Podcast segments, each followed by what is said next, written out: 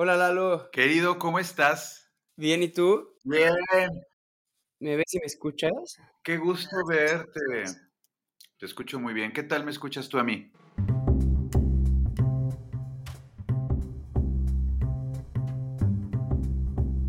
Gracias por escuchar el telescopio.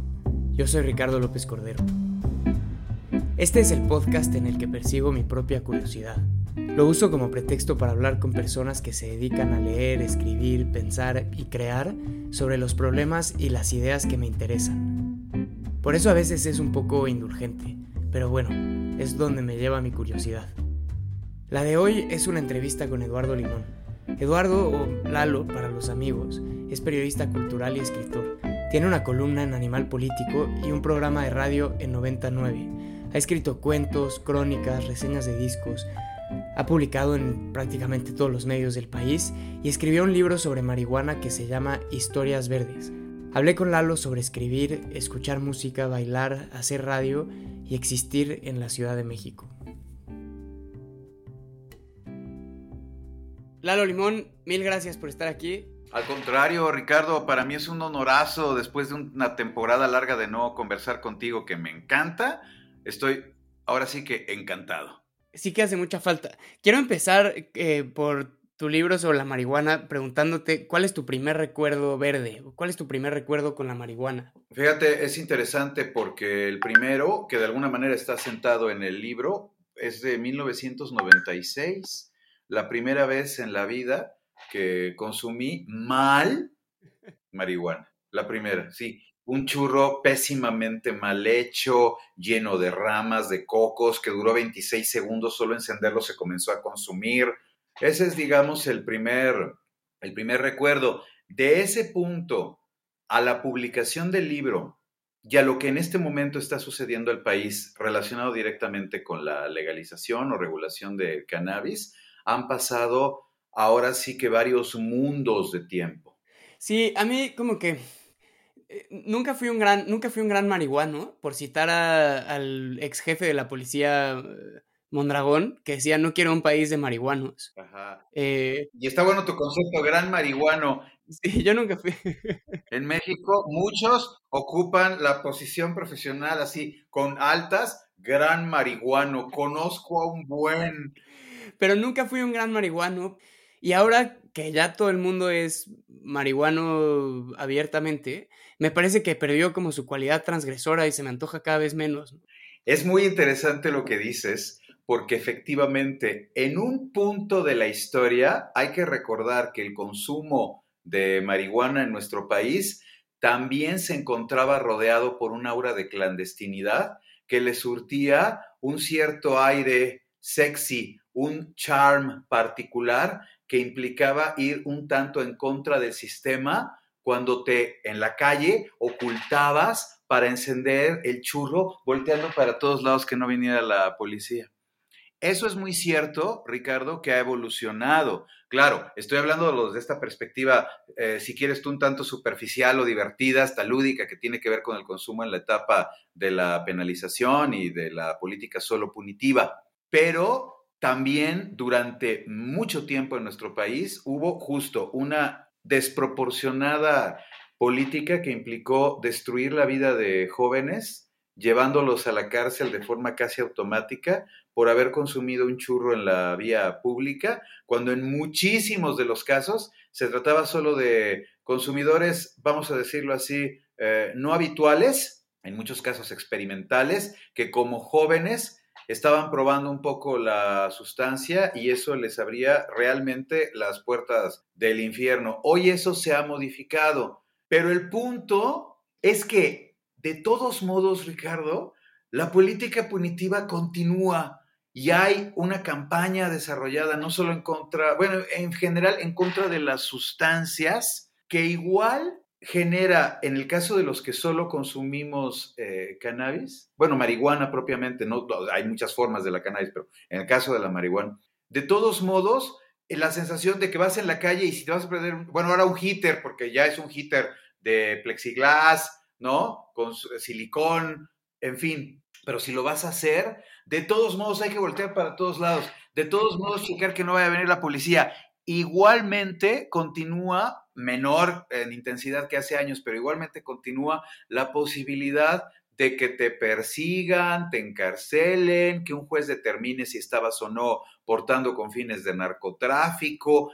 Es muy curioso el país. Hemos cambiado y en una parte seguimos igual. Esa es otra cosa que, ahora que lo dices voy a sonar como un cascarrabias, ¿no? Como un viejo eh, gritándole al cielo. Y no como un gran marihuano.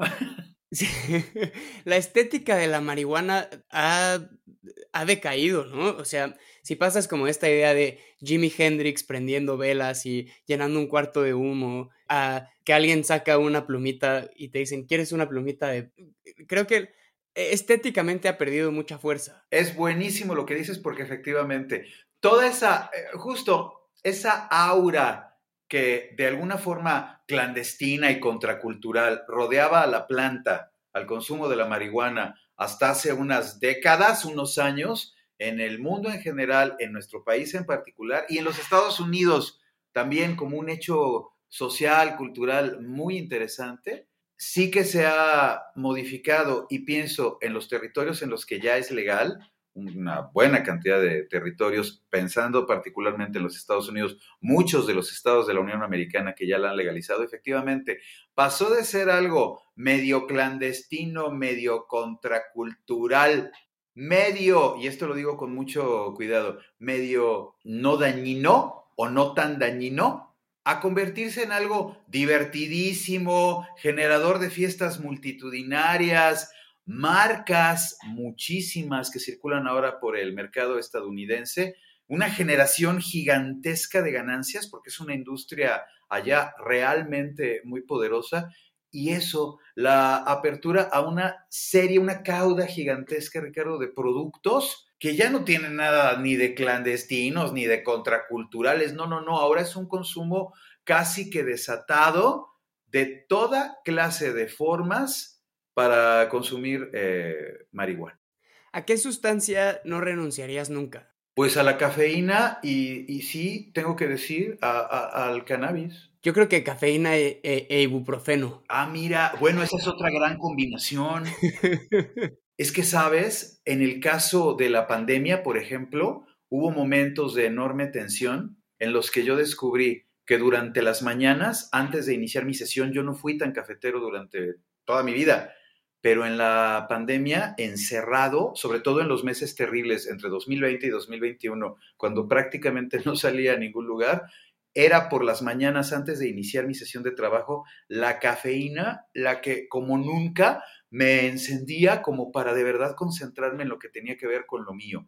Y ya hacia la tarde, terminada mi jornada, y una vez que yo ya iba a comenzar con otra serie de actividades, si me prendió el churro algo, también era otra, otra dimensión. Entonces yo me quedé mucho, y lo llegué a platicar hasta, me acuerdo, en una fiesta familiar con mis hermanos, todos les decía, esa es mi combinación ganadora. Y bueno, naturalmente ahora que hemos regresado a las actividades presenciales, vamos a pensar que a lo mejor el consumo ya no es tan eh, habitual diariamente, diariamente, pero sí que tiene que ver con la, forma en la que las llegué a percibir ambas sustancias durante, durante la pandemia. Entonces sí creo que esa es mi combinación ganadora. Pero la tuya no me disgusta nada, ¿eh? profeno, uy, también te puede hacer volar durante horas. Prefiero de manera súper productiva y además sin dolor. Cuando vas en un taxi, en el Uber o lo que sea, ¿te gusta ir en silencio, hablando con quien conduce o escuchando la radio? Mira, yo soy mucho del Uber, amo las aplicaciones, nunca he conducido, nunca tuve vehículo, entonces las aplicaciones me han resuelto la existencia y regularmente suelo ir en silencio. durante años, cuando tomé taxis en la calle, por alguna extraña razón, yo siempre quería como convertirme en el amigo del taxista. Entonces nos íbamos conversando y muchas veces yo me bajaba del taxi con la vacía sensación de, ¿para qué estuve platicando tan tiempo con este güey? De verdad. Ahora, en realidad, platico muy pocas veces. Sí me ha tocado gente simpatiquísima, súper articulada conduciendo un Uber, pero regularmente me voy en silencio. O aprovecho el subirme para monitorear otras estaciones de radio cosas que yo no escucho normalmente, pero que sí traen muchas veces los taxistas. Yo no les pido que le bajen o que lo quiten o que le cambien. No, no, no. Regularmente, si vienen oyendo la que escuchen, Disney o la que buena, el panda, que me ha tocado un par de veces, pues ahí voy monitoreando otras cosas. Entonces me resulta entretenido y si se ve desde esa perspectiva está informativo. Algunas veces entro al, al, auto y tienen puesta música que me late o noticieros que yo escucho. Entonces, bueno, pues es una extensión como de la casa. Pero esas son regularmente mis costumbres cuando me estoy transportando, Ricardo. ¿Qué piensas de esta idea como del artista torturado, medio bodeleriano, ramboesco, que solo una persona que sufre muchísimo en, como en su, en su cuerpo y en su alma y en sus posesiones puede ser realmente como un artista con A mayúscula? Yo creo que todos sufrimos, pero es muy cierto que hay una vertiente de colegas, de creadores, que sí le empujan mucho a esta imagen de que están sufriendo poderosamente, cosa que no siempre resulta funcional. En gran medida porque a veces ya ni nadie te lo cree. Hace un momento estaba mirando en Facebook mi queridísimo Bernardo Fernández Brigada, mejor conocido como BEF en el ambiente de la novela gráfica y no gráfica del país, colocó un post acerca de su libro más reciente que debe de salir hacia el otoño y que ayer terminó durante la madrugada. Y el post es tan bonito, tan realizado y tan feliz. Dice, me dedico exactamente a lo que yo me quería dedicar cuando tenía ocho años. Tengo ya una carrera suficiente con muchos libros. Entonces, muy lindo cuando miras eso, dices, pues ahí evidentemente Beth debe de traer sus demonios internos y sus sufrimientos, pero no hay el interés por su parte de propugnar esta imagen de tormento que es siempre como ingrediente principalísimo para generar la creación. Él lo que está haciendo es decir, soy un creador y un artista feliz, ahí está mi obra y conozco a varios en el mismo sentido. Hace muy poquito estaba platicando con Nayef Yeya, y Nayef también tiene mucho eso, él produce lo suyo y está tan tranquilo y tan contento. Creo más en la gente que está haciendo lo suyo por un discurso artístico que tiene más que ver con carácter interno, con cuestiones de carácter interno, que con aquellos, acabo de ver una obra de teatro malísima, que no diré porque qué quemón, pero que tiene que ver con eso, con los artistas que propugnan, que siempre están atormentados y que van por la vida tratando de encontrarle ese sentido a la existencia a través del sufrimiento. Y ya muchas veces a lo mejor esa imagen pues no es la ideal, entre otras cosas porque en muchos casos pues no tiene que ver con lo, con lo real, es solo una imagen muy, muy creada. Me gusta mucho esto que acabas de decir, como no voy a decir cuál es la obra horrible que acabo de ir a ver, porque creo que me lo dijo Carlos Puch, y, y, si no, pues que, que, Carlos se lleve el crédito de esta, pero me dijo, el periodismo cultural se trata de recomendar cosas. O sea, si tienes cinco minutos en un programa de radio, di algo que te gusta, no digas, fui a ver una cosa horrible, no la vean. Y creo que estuve viendo como algunas de tus reseñas en Nexos y estuve escuchando algunas de tus, de tus viejas colaboraciones precisamente con Carlos Puch en la W. Y, y siempre haces eso, ¿no? Como vayan a ver esto porque me gustó, o escuchen este disco porque me gustó, o les recomiendo este libro. Mira, pues para variar, en el caso de, mi querido Carlos Puch, efectivamente la reflexión es muy articulada y muy sustentada, tiene toda la razón, efectivamente. Es de lo que se trata. Cuando estuve en W, eso era la recomendación cultural diariamente, tenía que ver con cosas, pues por supuesto que tú estés entusiasmado por compartir. De nada sirve ocupar esos minutos de espacio para, no se acerquen a este libro, que por ninguna razón vayan a este teatro. Bueno, pues en todo caso, mejor le dices a la gente, oigan, esto me parece entusiasmantemente bueno y se los quiero compartir en mi técnica. Ahora estoy conduciendo todos los miércoles en Ibero un eh, programa que se llama Inspiria, todos los miércoles al mediodía, más o menos en el horario en que está Marta de baile, hablándole a otro sector del público. Bueno, yo estoy en este lado haciendo, entre otras cosas, recomendación de carácter cultural o de bienes culturales o de productos culturales. Y eso pienso, que la idea es como enriquecerle a quien te escucha el panorama de lo que hay enfrente. Hay tanto que perder el tiempo en lo que no vale la pena implica justo eso, desperdiciar minutos valiosos que mejor puedes emplear en otras cosas. Parte de mi técnica señalaba, por ejemplo, cuando voy a hablar de libros, procuro no decir o procurar, tratar de no decir que el libro es bueno o muy bueno, porque se sobreentiende que si lo estoy recomendando es por, más bien me centro o en la ficha del autor, el tema del que trata, como que por ese lado es por el que trato de hacer la reseña. Igualmente en el caso de los espectáculos teatrales o de las exposiciones, más que vayan porque está increíble, qué buena obra, este libro maravilloso, no. este libro sobre una niñita que nació con el síndrome que la acompaña hasta la fecha y tal. Esta obra de teatro sobre el clásico de Shakespeare, pero revisitado, recreado desde, ¿sabes? Como que por ese lado es por el que puedes darle el mejor servicio posible, que al final es de lo que se trata, a todos quienes te miran, quienes te escuchan. ¿Qué es lo que más te gusta de la danza? Yo he sido, y fíjate qué chistoso, una vez eh, Carlos me soltó al aire una flor así maravillosa. Dijo, Alaro Limón, ¿cómo le gusta la danza contemporánea? Por eso trae buenas recomendaciones. Cuando habla de danza, trae buenas recomendaciones. Ahora en el programa de Ibero también he llevado varias veces cosas de danza contemporánea, porque esa es la vertiente que me late más. Sí, por supuesto está la danza clásica y me encanta, y todas las vertientes, el ballet, etcétera. Pero en el caso de la danza contemporánea, Voy a caer en el lugar común más terrible, Ricardo, pero es real que a mí lo que me subyuga es la expresión del cuerpo en movimiento, el cuerpo humano en movimiento. Hace unos días estaba precisamente platicando con Jessica Sandoval, quien es bailarina de danza contemporánea, y hablábamos acerca de eso. En el caso de ella, la liberación que implica el movimiento coordinado junto con su compañía cuando están montando un número nuevo. Y eso, cuando yo lo miro, es lo que verdaderamente así me, me avasalla.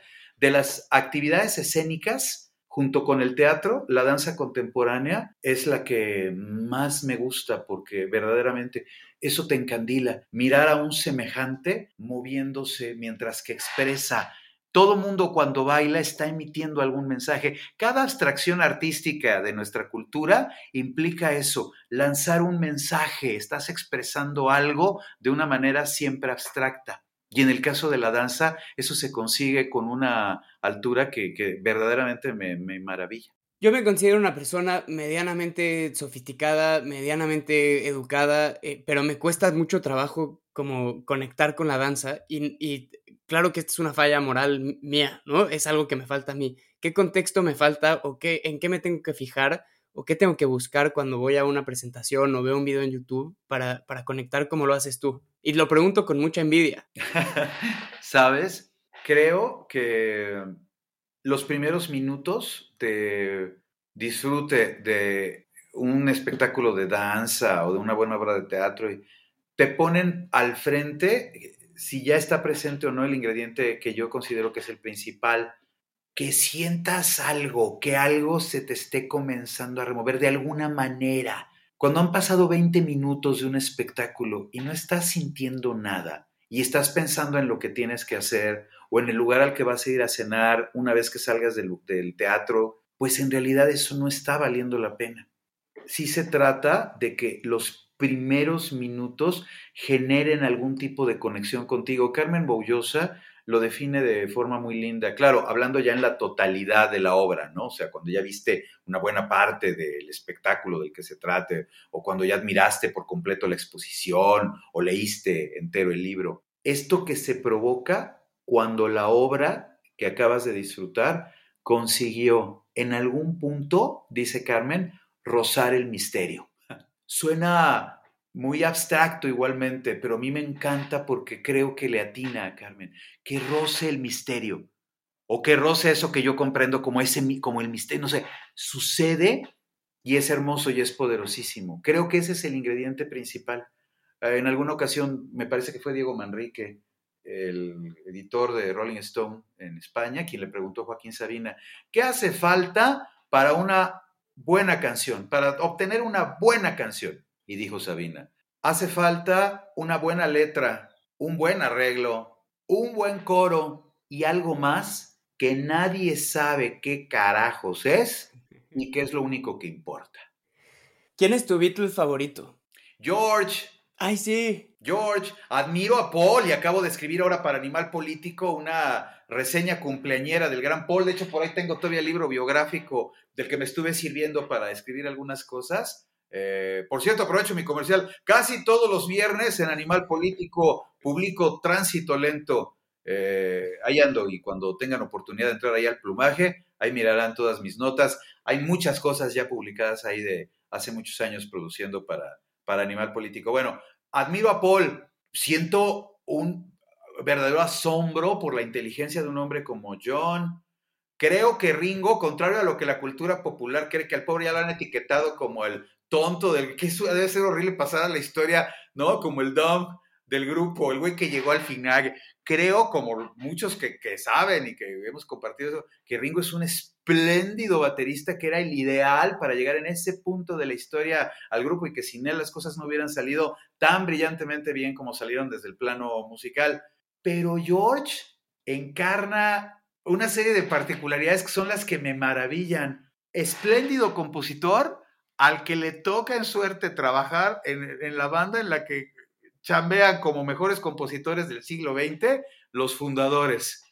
Un hombre con, con, mucha vida interior, el primero que manifestó espiritualidad dentro del grupo, que antes era solo pop y solo amor facilón y te extraño y quiero eh, estrechar tu mano y ámame, ¿no? Pero el primero que ya traía como inquietudes espirituales internas era eh, George. Y al final eso, el buen humor con el que se tomó las cosas y la manera, digo yo, tan linda en la que artísticamente consiguió sublimar todo su periodo Beatle y asumir pues, la obra monumental que dejó armada con sus compañeros. Creo que ya conté esta historia en, este podcast antes, pero, pero es normal porque vivo como de cuatro o cinco historias, ¿no? La que voy reciclando cada tres o cuatro episodios. Todos, querido. Pero hay una historia que cuando Harrison estaba grabando eh, los discos de los... El primer disco de los Traveling Wilburys con Tom Petty y Bob Dylan y Jeff Lynne y Roy Orbison, que debió haber sido una locura. te imaginas. Que Harrison se salió por un momento como del cuarto, no sé, a hablar por teléfono o hacerse un té o lo que sea, y que Dylan volteó a ver a Tom Petty y dijo, no puedo creer que estemos trabajando con un Beatle. Imagínate, Tom Petty y Bob Dylan, o sea, estás hablando de uno de los fundacionales del rock estadounidense, de uno que abrevó del blues, o sea, dos bárbaros, hablando de eso, imagínate, tenemos a un Beatle, claro. Y, pero, y el mismo George eh, tiene por ahí esta canción que, When I Was Fab, When I Was a Fab, es buenísima y es su reflexión ya años después. Y el primer disco solista, All Things Must Pass donde se pone él tocando todos los instrumentos y en la portada aparece rodeado por tres duendes de yeso. Hay una manera tan inteligente, en su momento muy furiosa, ¿no? Cuando sale el primer disco solista, pues él estaba obviamente enojadísimo, salvo con Ringo, estaba muy enojado con John, estaba enojadísimo con Paul, había salido muy rasgado de y aparece un disco triple lleno con todas las canciones que le rebotaron Lennon y McCartney, compuestas por él, arregladas por él, interpretadas por él, y aparece en la portada rodeado de figuras de yeso. Eh, es como esta, esta imagen de, de Whitman, como que cada uno de nosotros contiene multitudes. Y entonces, cuando eres tu yo marihuano, tu favorito es Harrison, y cuando eres tu yo como romanticón, tu, tu favorito es Paul, y cuando eres tu yo infantil es Ringo y cuando eres tu yo justiciero social es Lennon. Hay un Beatle para, para cada época. Es buena lectura, es buena lectura. En Francia, en los años 90, cuando yo vivía por allá y colaboraba en Le Monde Diplomatique, había una, eh, un examen para trabajo, una prueba para el trabajo, en el que una de las preguntas era cuál era tu Beatle favorito. Te preguntaban cuál era tu Beatle favorito. Y de acuerdo a tu respuesta y de acuerdo al giro de la empresa, ya se daban cuenta si tú podías o no encajar, porque exacto, tenía que ver con esto. Un tipo de personalidad si le late Paul, un tipo de personalidad si le late John, ¿no? El empleado del mes si le late Ringo. y, bueno, e, eso, justamente, lo que tú estás diciendo. O sea, de acuerdo a, tu manera, a tu forma de, eh, concebir el mundo en ese momento, el virus que te late habla, habla, dice mucho de ti. Ahí te da otra cosa que no me preocupa, pero me gusta pensar como, me gusta pensar que si Bono y The Edge se hubieran peleado en 1996, YouTube hubiera pasado a la historia como una de las mejores bandas de todos los tiempos. Pero no se pelearon. Pero como son amigos y siguen vivos y siguen produciendo discos de cuestionable calidad, ya dices como, mm, como que ya los pasan a un segundo o tercer eh, rango de la historia del rock and roll, pero eh, escuché, igual lo platicamos alguna vez, pero ¿Tú fuiste o eres muy fanático de YouTube también? He sido muy fanático. Hoy estoy escuchando ya otras cosas, pero YouTube ocupa una zona importante de mi vida. Sí, he sido muy fan y mira que es muy buena la reflexión que tú haces porque efectivamente se convirtieron en unos viejitos millonarios, muy simpáticos, muy poperos, muy inofensivos, que ya no tienen que ver con esos furiosos irlandeses que hicieron cosas increíbles. Y estoy muy de acuerdo, ¿eh? El 96 es hasta donde, hasta donde tengo la memoria, creo que es la época en que sacaron el disco pop, ¿no? Creo que sí. Es una gran obra. Sí, pero el, Joshua Tree es un, es un disco súper trascendente, ¿no? El, sobre todo el Joshua Tree es como el, el más importante. Bueno, sí, es uno de mis favoritos y es por supuesto el que los tiene, bueno, el que los impulsó mundialmente y además aportó en el momento en el que había un género, para los que nos escuchan, sobre todo los más jóvenes, hubo un género que se llamó rock, muy famoso, empezó hacia los 50 del siglo XX y duró con el siglo. En los 90 nos comenzamos a dar cuenta, decíamos nosotros, estamos en espera de que vuelva a suceder lo próximo trascendental con el género. En realidad estaba ocurriendo lo último, no nos dábamos cuenta, pero en realidad de los 50 hacia principios del siglo XXI, te las duró. Pero mientras que estuvo ahí el rock, en su momento, YouTube sí, claro, le aportó al género un sonido único hacia los 80, ¿no? Con el Joshua Tree. ¿Cuál es la gran lección que tomas de tu experiencia en Le Monde Diplomatique y de tu experiencia viviendo en Francia? Creo que en la experiencia europea para mí, la francesa, pues tuvo que ver con que por primera vez me hice a la idea de cómo era el trabajo periodístico desde la redacción. No había tenido oportunidad de colaborar en una redacción tan activamente como lo hice mientras que viví allá y de alguna forma comenzar a experimentar esto que años después en una entrevista me dijo Juan Villoro y que me parece hasta la fecha brillante. Dice, periodismo y periodismo de cultura en particular no es otra cosa más que literatura bajo presión. Entonces, yo ahí, sin darme cuenta, lo vivía, porque me tocó el Mundial y yo entregaba crónicas no deportivas acerca del Mundial y muchas veces sí, eran las prisas para tratar de lograr algo que fuera, bueno, que me tuviera contento y a entregarlo rapidísimo. Entonces sí, esa parte fue como muy valiosa de la experiencia ya, muy, muy formativa. Además de historias verdes, ¿Qué libro has regalado más veces? Qué gran pregunta y qué bien que me dice. Oigan, por cierto, ah, bueno, ahorita platicamos de eso. Hacia finales de este año debe de salir el nuevo. Ya no tiene que ver con marihuana, es otra cosa. Ahorita les platico. Y el año entrante viene otro más eh, de relato, que es en lo que ando ahora. Y sigo. Eh, estoy checando ahí una cosa nueva con respecto a la marihuana, que espero que aparezca pronto, pero ahorita me dejaste pensando. ¿Qué libro he regalado más? Híjole, es que recientemente estoy regalando mucho una novela gráfica que se llama Los años de Allende, de Elgueta, ¿sabes? Por acá la tengo, bueno, por acá debe de andar. La publicamos en el Fondo de Cultura Económica como parte de nuestra colección Popular Comic de novela gráfica y me parece espléndida. Y esa la he regalado, ahora que me estás sí, ahorita leer, en esta temporada de diciembre para acá, ya hace muy poco la volví a regalar, ha sido como, como el libro que más he estado regalando. ¿Dónde crees que reside la genialidad de Clarice Lispector o, qué es lo que más te gusta o qué es lo más importante? Su transgresión. Un poquito como con Leonora Carrington o como con Pita Amor. Fíjate qué figuras tan disímbolas, pero las tres, o a las tres, yo las unifico en su es que voy a caer en el lugar común, pero de veras, la genialidad, el desparpajo, libre, libérrimo, sobre todo en los contextos en los que se desarrollaron. No olvidar que tanto Pete Amor como Lorna Carrington, como específicamente eh, Clarice Lispector, vivieron zonas poderosamente heteropatriarcales de la historia, en las que que una mujer agarrara y dijera lo que quisiera era de veras muy extraño, hacía falta carácter y agallas. Y yo siento, regresando ya específicamente a la figura de, del inspector, que esa es una de sus alturas mayores. Una mujer genuinamente libre, libérrima. Ahí está la obra para, para recordar, ¿no? Hasta qué punto ella decía, hablaré de esto en estos términos y no me importa. ¿Eres muy purista de leer en papel o te da igual leer en PDF, Kindle, fotocopias de, de, la biblioteca de filosofía y letras de la UNAM.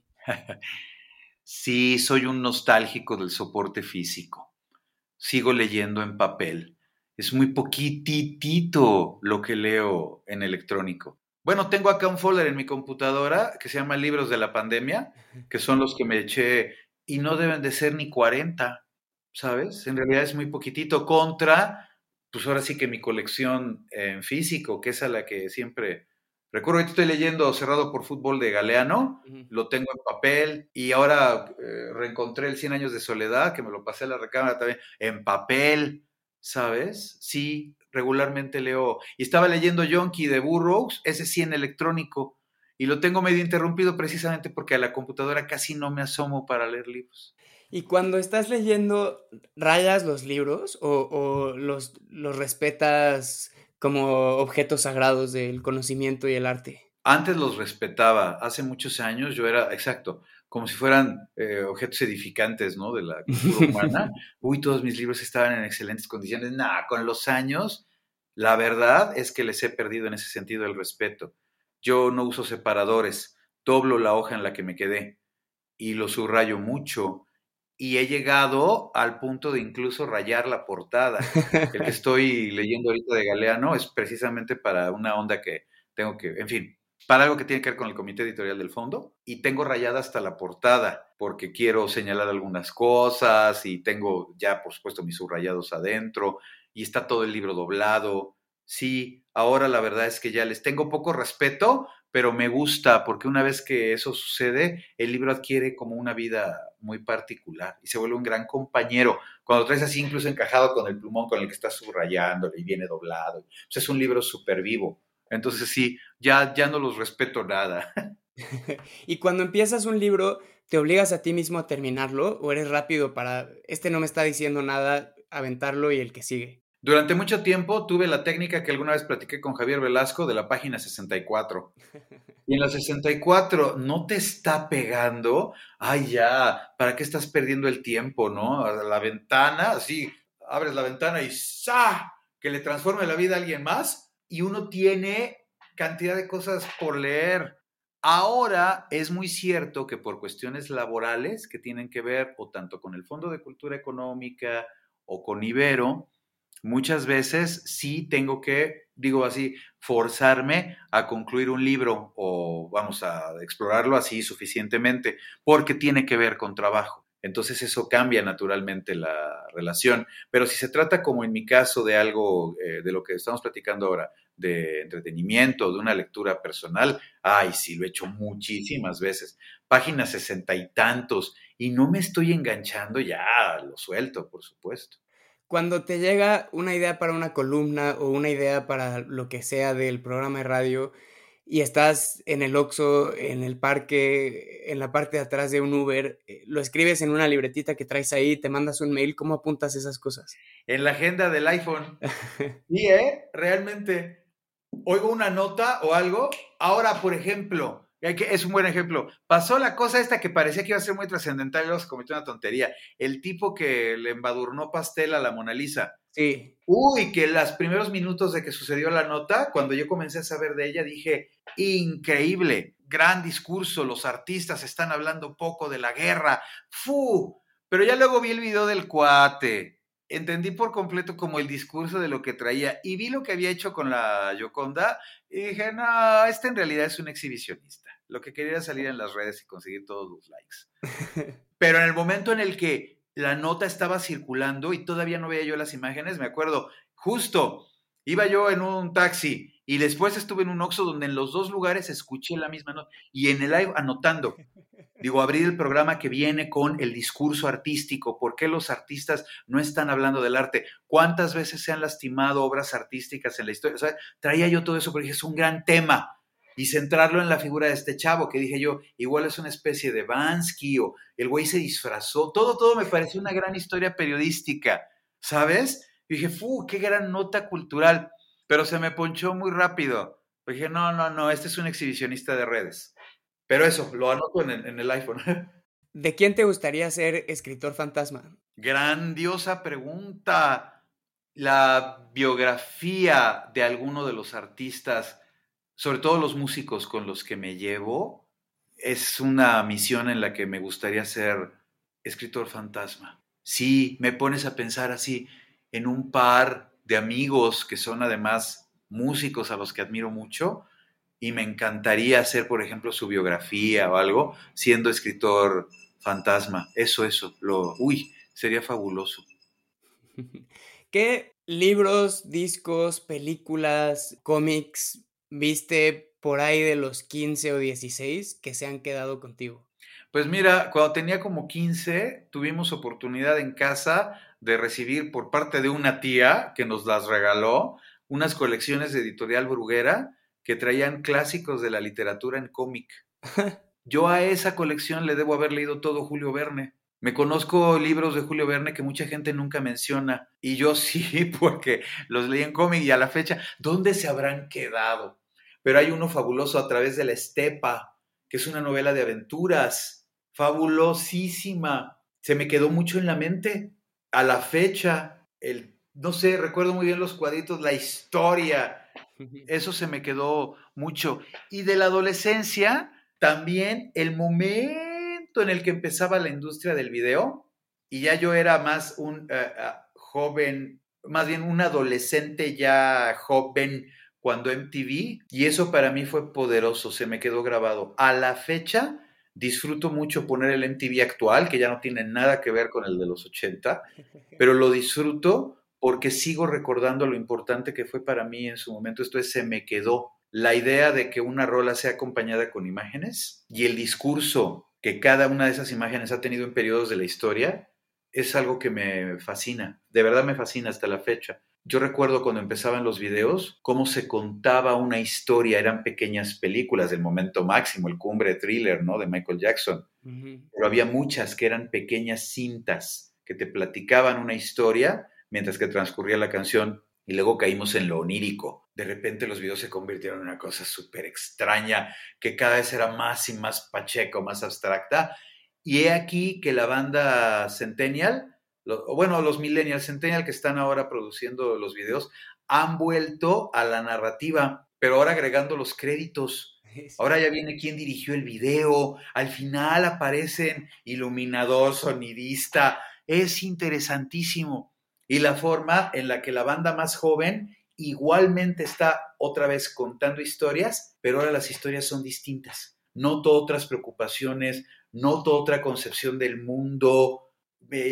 Vamos, yo que crecí con el rock y que a la fecha digo, pinche mundo, ojalá se incendie, que caiga el meteorito ya y sea instantáneo ya. Yo ahora veo a la banda más joven en los videos todo es alegría y danza. Yo muchas de esas músicas que escucho ahora, digo, por supuesto está entre ellas el reggaetón, pero hay muchas, yo las englobo en un subgénero que conozco como pop de buenas. Así las oigo y para mí todo eso es pop de buenas. Y digo, qué vaciado. De la época en la que yo oía la música, ¿no? Que más eh, me marcó, digamos, alguna de las que más me marcó, donde estábamos en contra del mundo, y ahora veo a la banda bailando y todos contentos y salieron de la pandemia con una alegría y con un impulso que yo digo, bueno, pues está bien, se acabó, se acabó el descontento o da esa impresión, se acabó el enojo, todo el mundo está muy de buen humor, pues qué bueno. Pero eso es lo que, lo que me marcó y ahora sigue determinando mucho de mi lectura del mundo. ¿A quién le has hecho la que consideras que es tu mejor entrevista? Mira, tengo la satisfacción de considerar varias como objetivamente buenas entrevistas, me haces pensar en, varias y es muy lindo el camino, pero sí recuerdo que una de las que por primera vez me pareció que era una entrevista en la que estaba yo verdaderamente compenetrado con el personaje y que todo me lo estaba respondiendo con una riqueza que cuando la publiqué en MX eh, yo me sentí muy, muy satisfecho, fue a Paco Taibo. Quien es ahora el líder de mi proyecto en el que estoy, en el Fondo de Cultura Económica, fue Paco el que me invitó a formar parte de su equipo y cuando entrevisté por primera vez a Paco, yo me acuerdo que salí de su casa y la cabeza me daba vueltas. Yo ya quería llegar a la redacción y comenzar a redactar esa entrevista, porque qué clase de revelaciones y la manera de ser, y creo la forma que en ese momento, y te estoy hablando de algo que sucedió en el año 2005, fue muy, eh, estrecha, fue muy compenetrada. Realmente sentí que estaba empleando como las técnicas que hasta ese momento había aprendido ya como entrevistador en función de crear una conversación que yo estoy convencido hasta la fecha le aportaba mucho, le aporta mucho a quienes la leen al lector. O sea, sí te llevas una imagen muy completa del personaje y de sus obsesiones y de su opinión de ese momento a través de esa entrevista. Sí, yo recuerdo mucho esa de Paco y me quedo a la fecha muy contento con esa entrevista. Apareció en MX, en la vieja MX, por ahí a andar circulando todavía, pero bueno. Pues ¿Y la peor? A Velanova. Horrible, también para MX, porque me, o sea, no tenía yo idea y llegué a la disquera y la entrevista abre con que le digo a uno de los integrantes el nombre del otro. Arturo, cuéntame que no sé qué. No, yo no soy Arturo, yo soy Omar, o como se llamen. Oye, ¿y a ti el teclado? No, es que yo no soy el que toca el teclado, yo traigo el bajo, pero él sí te puede, ¿sabes? Todo horrible. Esa es espantosa y otra que me recriminé, Ricardo. Fue años después yo dije, qué bárbaro, qué desperdicio. Cuando tuve a, ¿cómo se llama? Chambao, un grupo español como de rock gitano. Sí, creo que es Chambao. Y tuve a la Mari, a la vocalista, que había tenido cáncer de mama y había sobrevivido. O sea, había una historia tan poderosa y le hice una entrevista superficial que yo creo que a todo el mundo desilusionó, empezando por mí y seguramente la entrevistada, que se debe haber quedado con la idea, este hombre no sabía nada de mí. Yo era un reportero que en ese momento cometió el grave error que fui aprendiendo con el tiempo de reportear muy mal al personaje con el que iba a platicar. Entonces me arrepiento de esa entrevista. Pero la peor sí, yo creo que sí, ahora que lo estoy pensando, sí, el número uno es la de Velanova. entrevista más chafa. Pobres Velanova han de haber dicho, este cuate, te digo, ni, ni los nombres me sabía. Entonces, bueno, esa, esa es la peor. Sí, lo, lo voy a cerrar ahí. La de Velanova, de entre varias chafillas que debo haber hecho, la de Velanova se lleva la medalla de oro. ¿Cuál es tu fruta favorita? El mango. Creo que reúne lo mejor de, de todo. El contenido idóneo de azúcares, el color, la textura, hasta la formita me gusta. Y me fascina de mis amigos europeos cómo a todos les llama la atención cuando lo conocen el mango, que es así de veras un exótico. Es, es que es eso, es muy como de mi región. En el mango veo muchas cosas lindas de Latinoamérica. Alguna vez Luis Felipe Fabre nos dijo como México es pasar cuatro horas en el camión para llegar a tu trabajo, pero también poder salir y comprar un mango en la calle, ¿no? Son esas, es como esa, esa contradicción. Qué bonito. Cuando compras un mango en la calle, lo pides como naturalito o con chamoy o con tajín o cuál es el menjurje correcto. Qué tremendo, en mi caso soy naturalito, ¿sabes? Sí, yo regularmente así no soy, no, o sea, sí soy chilero, pero más como mío en los restaurantes y eso, pero si pido algo en la calle, llámense chicharrones, cacahuates, mango, fruta, regularmente nomás limoncitos y acaso, pero pocas veces chile. ¿Por qué? Porque en este país, que es un ingrediente básico, pues ahora sí que pasa lo que tú le pides así sin chile o, con poco chile y de todos modos le avientan, ¿sabes? Entonces a mí me gusta que mi mango sí me sepa mango. Y, ¿sabes? Entonces regularmente sí yo soy, no, no, no, sin chile, sin chile, porque si le echan es así ya se perdió el sabor del mango. Entonces soy muy fresa en eso, le echo muy poquito chile. ¿Has notado que la Roma, la Condesa, la Juárez, la San Miguel Chapultepec se han llenado últimamente más de estadounidenses, europeos? Eh, tengo que contarte, y qué, qué bien, Ah, esto que me estás preguntando es bárbaro. Hace muy poco caí ya en la cuenta, ya la certeza absoluta, que la condesa se convirtió en algo como San Miguel de Allende. Es un nuevo enclave estadounidense, con europeos también, por supuesto, pero mucho estadounidense, y ya es muy normal que cuando entro a esa zona escuche más, de verdad ya me pasó, inglés que español, como en San Miguel de Allende y la banda está en su derecho. Oye, si pueden pagar por vivir acá, ¿no? Pero tengo que decir, Ricardo, y está bueno poderlo hoy conversar contigo, que me incomoda un poco. Está mal, porque ¿por qué me tiene que incomodar que haya banda de otros lugares? Pero algo sucede cuando estoy en restaurantes. Yo viví 13 años en La Condesa, cuando todavía era pues muy barrial, y el restaurante al que yo iba normalmente, ahora, bueno, la fondita a la que yo iba normalmente, ahora es un restaurante vegano eh, que ofrece varios, ¿sabes? Y ya me tocó ir, o sea, por curiosidad, entrar a ver cómo había quedado y que en las tres mesas ocupadas, solo en la mía se hablara español. Tenía yo cerca banda de empresas gringas o empleados o chavos que pueden pagar las rentas altísimas que ahora hay en esa zona de la ciudad y que también pueden consumir esos productos. Y me pasaba lo mismo que cuando fui al Festival de Escritores de San Miguel de Allende, que estaba yo rodeado de gringos. Entonces, reitero, en su derecho. Y qué gusto que estén en mi país gastando su dinero. Pero algo pasa en mi interior que me genera cierta incomodidad. Te pregunto porque tuve esta conversación con mis amigos em, trabajadores del conocimiento directores, productores, como la gente que uno, si, si fueras a hacer una caricatura de la condesa para el periódico, serían estos, ¿no? Los que, los de los pelos parados y los tatuajes en los brazos, ¿no? Que son los, los condeseros.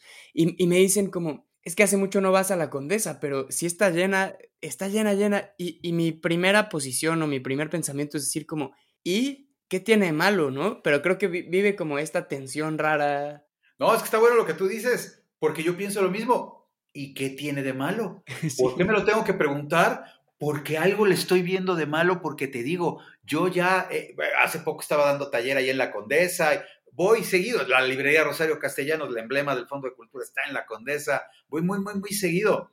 Y sí me saca de onda escuchar tanto, idioma, tanto inglés, ¿sabes? Y eso, digo, pues, ¿qué debería de tener de malo? Pero el punto es, algo tiene que a mí me, me inquieta, me deja como mal, como raro. Digo, ¿por qué hay tanta banda ya hablando en inglés en esta zona de la ciudad en la que además yo viví 13 años? Y había la recaudería y, salía yo al súper, o sea, pero no, no estaba yo rodeado de tanto extranjero.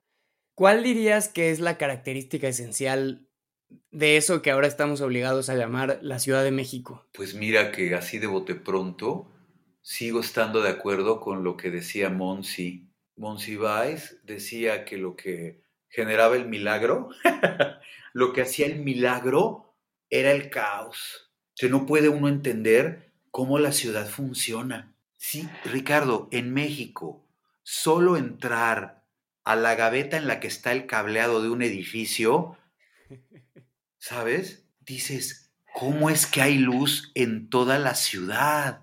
Si de repente una puerta entreabierta en una estación de metro convencional en la Ciudad de México te deja ver cómo van todas las conexiones, cómo están ahí los botes de la basura, todo como el armado como de la estación, y dices, ay, si esto es nada más en esto que se entreabrió y le estoy viendo, ¿cómo es la ciudad? ¿Dónde están los conectores de la ciudad? La recolección de la basura, la cantidad de agua yo digo porque en el microcosmos de abrirle a los tinacos, checar cómo están las conexiones, mirar más o menos en transporte, en microcosmos te da una noción. Cuando lo piensas en macro, dices, no, hombre, la característica de la ciudad es el caos, pero de ese caos es del que esta ciudad obtiene su funcionalidad. Y eso a mí me maravilla. Una amiga europea lo definió muy bien. Dice, a mí México me encanta porque todo es un desmadre y todo el mundo hace como que no. Está muy buena esa. Sí, y eso, ese caos. O sea, la gente se cruza por, no se cruzan por las esquinas o no nos cruzamos por las esquinas, ya menos, porque muchas cosas evolucionan, pero el transporte público muchas veces va lleno con gente colgando afuera. Te digo, las conexiones de la luz, la forma en la que llega el agua, ese caos creo que es también el que le da personalidad, una característica única a la, ciudad.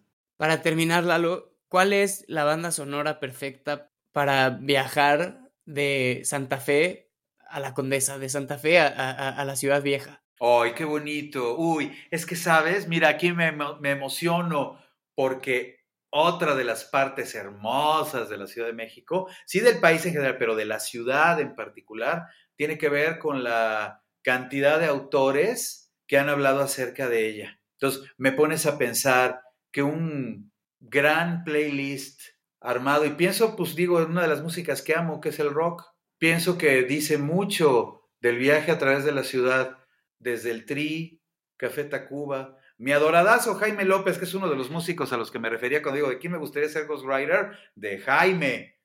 Y también de Joselo, de cualquiera de ellos dos, que son músicos a los que admiro mucho. Pero bueno, escuchar Café Tacuba, escuchar Jaime y llegar hasta Zoé y Porter, que en este momento Porter es la que a mí me parece así la mejor banda de rock del, del país. Cuando ya estás entrando a la Condesa, ya llegar a Porter, a Zoé, creo que implica un gran viaje a través de todas las personalidades de la ciudad que continúan vivas. Eduardo Limón, qué privilegio, qué lujo, qué maravilla poder platicar contigo. Mil gracias. Al contrario, Ricardo, qué honorazo. Muchas gracias y muchos saludos a todas, a todos quienes nos han escuchado y un abrazo muy fuerte para ti, mi Mil gracias por escuchar este episodio del telescopio. Si este ejercicio les resulta útil, interesante o cuando menos entretenido, por favor escríbanos, dejen una reseña en la plataforma en donde escuchen sus podcasts o compártanlo con un amigo. Sirve para que otras personas encuentren el podcast y yo estaré eternamente agradecido. Otra vez gracias y hasta la próxima.